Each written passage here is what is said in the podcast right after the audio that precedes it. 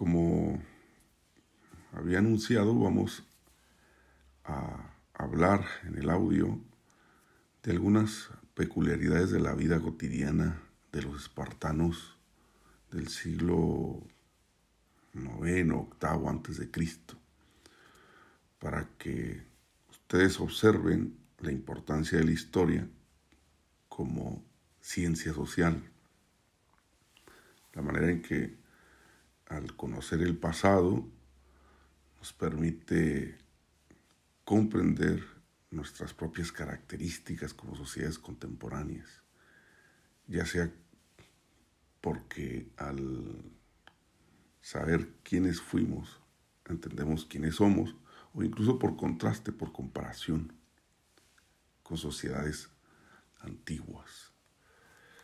Poder ah, apreciar de mejor manera, pues, nuestras diferencias, nuestras propias características sociales. Me voy a centrar básicamente en la vida de los niños, de los adolescentes, para que ustedes tengan también un punto de comparación con su, propia situación, su, situación de adolescentes modernos. Todo comenzaba cuando la esposa anunciaba al marido su embarazo. En aquella época había, mm, desde el punto de vista político, pues diferencias muy notables en el trato hacia, hacia los hombres y las mujeres. En el caso de Esparta, que era un estado militar, militarizado, donde las leyes eran leyes eh, todas orientadas al orden, al riguroso orden social. Se trataba de una manera a las mujeres, se trataba de otra a los hombres. Las mujeres eran amas en el sentido estricto del término, amas de, su casa, porque disponían de esclavos. La antigua Grecia, recuerden ustedes, era esclavista, mientras que los hombres eran los únicos que podían intervenir en asuntos de carácter estrictamente político. No, su influencia no se circunscribía a su casa como sucedía con las mujeres, sino que como ciudadanos que eran y al mismo tiempo militares, todo ciudadano era militar, soldado de Esparta, pues intervenían en los asuntos de la ciudad. Recuerden que Grecia no era un país, sino era un conjunto de ciudades-estado, cada una con su constitución, sus usos y sus costumbres. Cuando la mujer anunciaba el embarazo, el hombre rogaba a los dioses de manera muy particular una sola cosa, Claro, esto es lógico que la criatura naciera saludable, pero más que nada que fuera varón. Em, se buscaba sobre todo que el primogénito, el primero de la familia, fuera varón. No se quería tanto a una mujer como primogénita. De hecho, si una pareja tenía una mujer como primera hija, se consideraba eso una especie de castigo de los, de los dioses. Si se tenía otra mujer y otra en sucesivos embarazos, ya, ya aquello era considerado una, una maldición, definitivamente.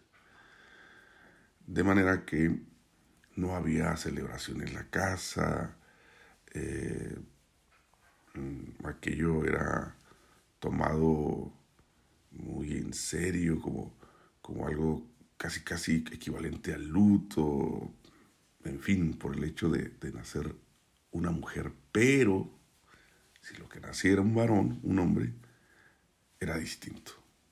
La casa se llenaba de alegría, había efectivamente manifestaciones de celebración, se agradecía a los dioses, en fin, aquí ya pueden ustedes ir viendo ciertos rasgos, ciertas características de la ciudad de Esparta. ¿Qué sucedía entonces si nacía mujer? Bueno, el hombre esperaba fuera de la habitación del parto a que efectivamente la partera le indicara cuál era el sexo del, bebé, cosa que pues, en los tiempos antiguos no se sabía hasta que efectivamente el bebé nacía. Y entonces la partera, eh, al conjunto de criadas, atendía a la ama, esta por fin paría, quedaba exhausta, y la partera principal lavaba un poco a la criatura, veía qué sexo tenía y ella debía entregar al, amo, al ciudadano espartano, al militar, al soldado, a la criatura. Y lo hacía mediante una breve ceremonia que consistía en que si eh, la partera llegaba con el amo que lo, la esperaba eh, de pie, colocaba, colocaba a los pies del padre a la criatura, de esta manera lo estaba enterando de que había sido mujer, depositando la criatura a los pies del papá. Entonces el papá aquí ponía un semblante serio, incluso triste, muchos respondían con ira, porque pues como les acabo de explicar, esperaban varón, esperaban varones. Eh, y sucedían una de dos cosas, una de dos cosas. El padre, eh, al ver que era una niña, bueno, se inclinaba, tomaba a la niña, la volvía a entregar a la partera para que le hiciera llegar a la mamá y con eso aceptaba que la niña se quedara en, en su casa. ¿sí? Él tenía que agacharse y aceptar a, su hija como un habitante más de su casa. Pero era legal que si el papá no recogía a la niña, se daba la media vuelta y se marchaba, eso significaba que la repudiaba y no la quería como habitante de la casa. Era legal, se permitía. ¿eh? eh y entonces, ¿cuál era el destino de la, de la niña? Ser abandonada en las calles de Esparta. Para que alguien, generalmente era lo que pasaba, escuchara el llanto de la niña recién nacida, abandonada en una plaza, en una calle, y pues antes de que le pasara algo, alguien, cualquier otro ciudadano, la recogiera eh, porque eh, la adoptaba, diríamos, pero como esclava de la casa. Una esclava que en los primeros años pues iba a costar su manutención, darle de comer, vestirla, pero que a partir de los 5 o 6 años ya iba a poder desquitar lo que se le había invertido. Eso podía suceder. Cambio, si la partera salía del cuarto de parto y le entregaba al padre, a la criatura, en los brazos. Y papá recibía la criatura, le estaban indicando que había sido varón. Y en la casa pues había alegría, había fiesta. Papá, como también les decía, pues agradecía profundamente a los dioses esa distinción de que le había nacido un varón, un niño. En fin, ya esta primera ceremonia nos habla mucho de la manera de ser de los espartanos. ¿Qué ocurría si siendo niño o niña, eh, la criatura presentaba alguna eh, discapacidad, alguna evidente atrofia física, eh, alguna deformidad fisiológica que pudiera apreciarse. Bueno, estas niñas, estos niños no sobrevivían. No sobrevivían. Eran asesinados. En Esparta era una sociedad eugenésica. Eu, bueno. Génesis, bien nacido. Es decir, eh, practicaban la selección, diríamos, natural. Mm. El niño no podía, o la niña no debía, no podía presentar ningún tipo de deformidad física, eh, porque en ese caso eh, era mm, asesinado. Generalmente los dejaban caer de cabeza para que murieran, eh, porque no era una criatura viable, diríamos. Viable. Fíjense este aspecto tremendo ¿no? de, la, de, la, de la sociedad eh, espartana que nos revela la historia. Pero supongamos que ni la niña ni el niño presentaban algún tipo de, deformidad. Bueno, eh, ya saben, papá la recogía, la, aceptaba como, como miembro de la familia no es que sospechara que la esposa le, hubiese sido infiel, evidentemente, eso no, no, no. Sino que estaba en las facultades de ser el amo de la casa, el, papá, poder rechazar eh, o no a la niña. Y la madre, claro, tenía que aceptar la decisión del papá. Eh, y el niño, pues, como les he dicho, siempre bienvenido. Una vez que esto sucedía, pues haber nacido niño, no creas que por, provocar la alegría de la casa les iba mejor que haber nacido niña. Porque eh, una vez que el padre enteraba al Estado espartano de que era niño, de que era varón, o niña, en su caso, pero niño, había una prueba, una prueba en esta idea de seleccionar a los mejores. Se le revisaba al niño, a la niña, evidentemente, que no tuviera, que no le faltara algún dedo, que no tuviera paladar, paladar hendido, que no fuese cojo, es decir, que todo estuviera bien físicamente. Y luego se procedía a informar cuando era varón al Estado espartano que iba a mandar una comisión de soldados para someter al niño a, días de nacido, una prueba durísima, una prueba durísima, en la que iban a asistir papá y mamá. Llegaban a la casa, aquí notificaron el nacimiento de un bebé, varón, sí, bueno, vamos al río, un río de aguas frías, eh, a, los días de nacido, eh, a los días de nacido, y la mamá orgullosa, con su niño en brazos, el papá, pues seguían los militares, todos eran conocidos. Eh, Parta todos se conocían, eran pocos habitantes, 8 mil, 9 mil habitantes en aquella época.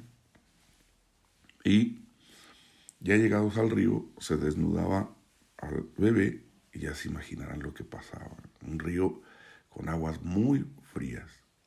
Se iba a introducir al bebé hasta el cuello, todo su cuerpo hasta el cuello, y uno de los soldados iba a contar aproximadamente un minuto y medio. Porque se iba a ver si el bebé había nacido fuerte, si los dioses eh, lo habían hecho nacer con buena estrella, ¿no? Como dice dice. Entonces durante eh, largos, 90 eh, segundos, el bebé tenía que soportar a días de nacido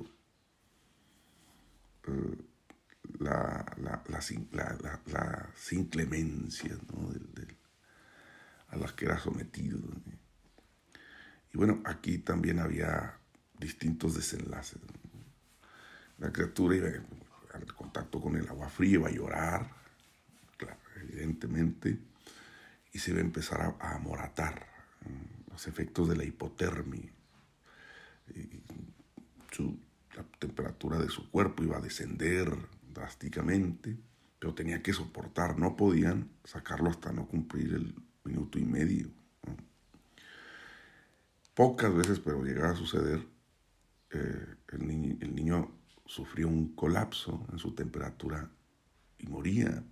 Podía morir horas después, podía morir días después, en cuyo caso la mamá ni siquiera le daba sepultura al cuerpo, lo arrojaba al monte, a que se lo comieran las bestias. Y parece que se dirigía a los dioses en el sentido de que se avergonzaba por haber parido a un hijo débil ¿eh? y se encerraba para evitar la vergüenza y la crítica de las demás mujeres cuyos hijos se habían superado la prueba. El otro desenlace, que era muy común, es que el niño, después de días críticos donde pues, tenía alta temperatura por efecto del frío, finalmente lograba sobrevivir y hasta ese momento se consideraba que verdaderamente había nacido. Hasta ese momento es cuando le ponían su nombre. Y eh, ya estaban seguros de que el niño tenía una salud fuerte, consistente. Pero a días de nacido le sometían a estas pruebas. Fin, el, bebé iba a ser criado, va la, la mujercita aceptada como futuros ciudadanos de Esparta, promesas. Iban a recibir educaciones distintas, pero una vez que eh, cumplían eh, siete años, niña y niño, eh, hay aquí diferencias en las fuentes, iban a ser separados de su familia para ser educados por el Estado. A los siete años de edad se despedían de sus familias porque iban a ser educados por el Estado, los niños sobre todo. Las niñas se quedaban en casa para recibir una educación de futura ama de, de su casa. El niño crecía y el Estado se encargaba de educarlo. Y la educación iba a ser eminentemente militar, eminentemente militar. Le iban a empezar a adiestrar. Ya desde casa ah, los padres intentaban que sus hijos tuvieran la suficiente resistencia física, eh, mental. Había una, una serie de ya desde casa, de, golpes físicos, con varas, eh, cuando los niños tenían cuatro o cinco años, en las que el padre los azotaba, viendo que no, no lloraran, les decían, hijo, esto lo hago porque te quiero y porque debes de ser resistente porque viene lo difícil en la educación del Estado espartano. Entonces te voy a dar unos azotes, trata de no llorar. Si no llora, los dioses estarán muy orgullosos y tu padre contento. Son tres azotes. Eran hechas con varas, eran hechos con, con cintos a los que mojaban para darles más peso. Y si el niño, eh, después del segundo o tercer azote, pues rodaba lágrimas, callado, resistiendo, el padre no lo abrazaba y le decía, me has decepcionado, espero que mañana lo hagas mejor. Hasta que lograban vencer el dolor y era cuando los padres le decían a los niños, estoy orgulloso, así se hace. ¿sí? Este tipo de cosas y más, ¿no? Llegaban por fin entonces a los campamentos militares, a la edad de los siete años. Iban a ser separados de sus familias y pues desde el inicio, desde el inicio tenían que ser eh, entrenados en el uso hábil de la, de la lanza, de la espada, del escudo, hasta los 20 años. Todo ese tiempo, 20, 21 años, iban a estar eh, levantándose temprano, bañándose en agua, en agua fría. Los espartanos consideraban que el baño con agua caliente, eh, pues, disculpen la expresión, pero así, así era, feminizaba al hombre, lo debilitaba. ¿ah?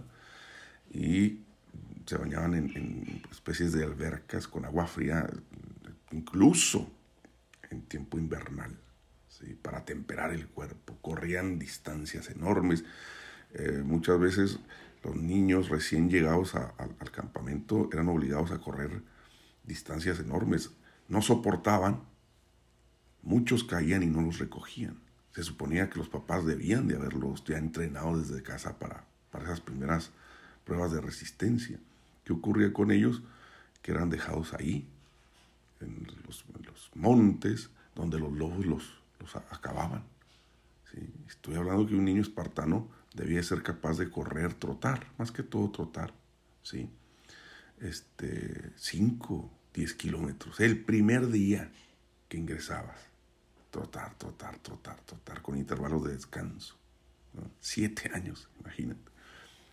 Bueno, en fin, cuando cumplían eh, aproximadamente, aproximadamente 20 años, eh, ya eran eh, considerados soldados de Esparta. Había muchas pruebas, eh, muchas pruebas donde por accidente morían. ¿no? Con, eh, no tengo tiempo de relatarlas todas, pero era dura, era una formación durísima. Eh, de manera que cuando salían a los 20, 21 años para casarse, eran auténticos militares. Por eso los, los espartanos llegaron a tener los, los, los militares más temidos, respetados de, de Grecia. Y mira que en general los, los soldados griegos eran duros, eh, pero entre ellos los espartanos, los mejores.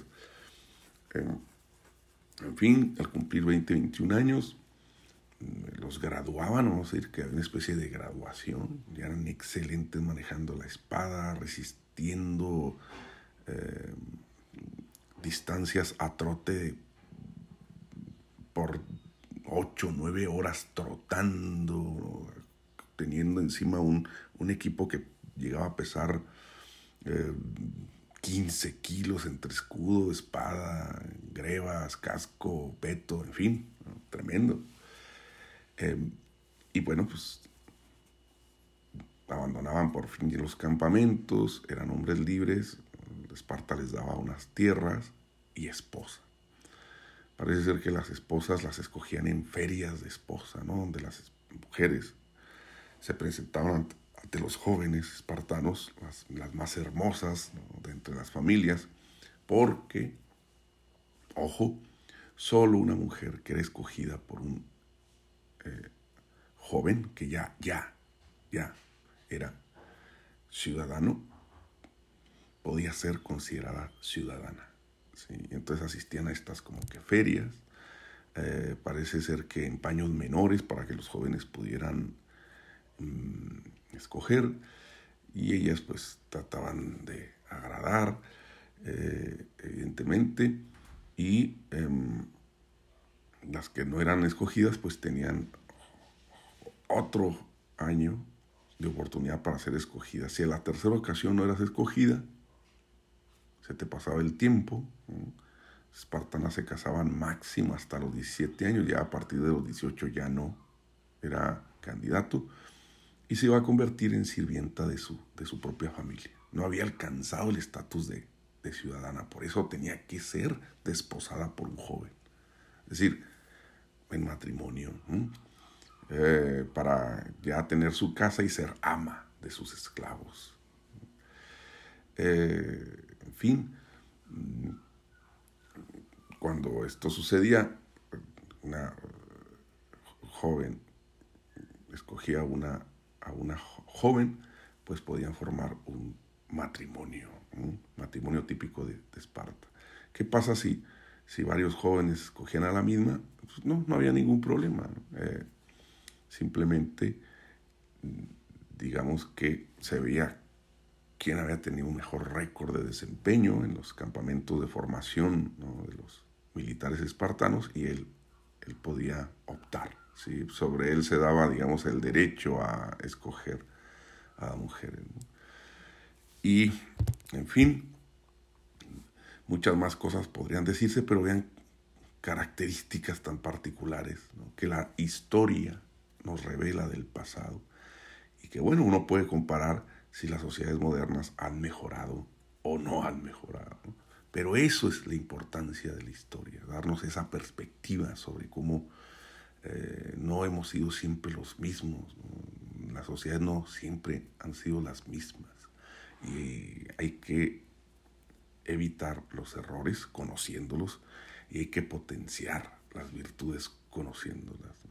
La historia es fascinante porque nos muestra eh, justamente que en tiempos antiguos tenían prácticas que hoy nos parecerían bárbaras, eh, pero que al mismo tiempo tenían eh, algunas otras características que tal vez ah, valdría la pena conservar e imitar, porque de ellas habían o surgían o hacían posibles sociedades fuertes y respetables.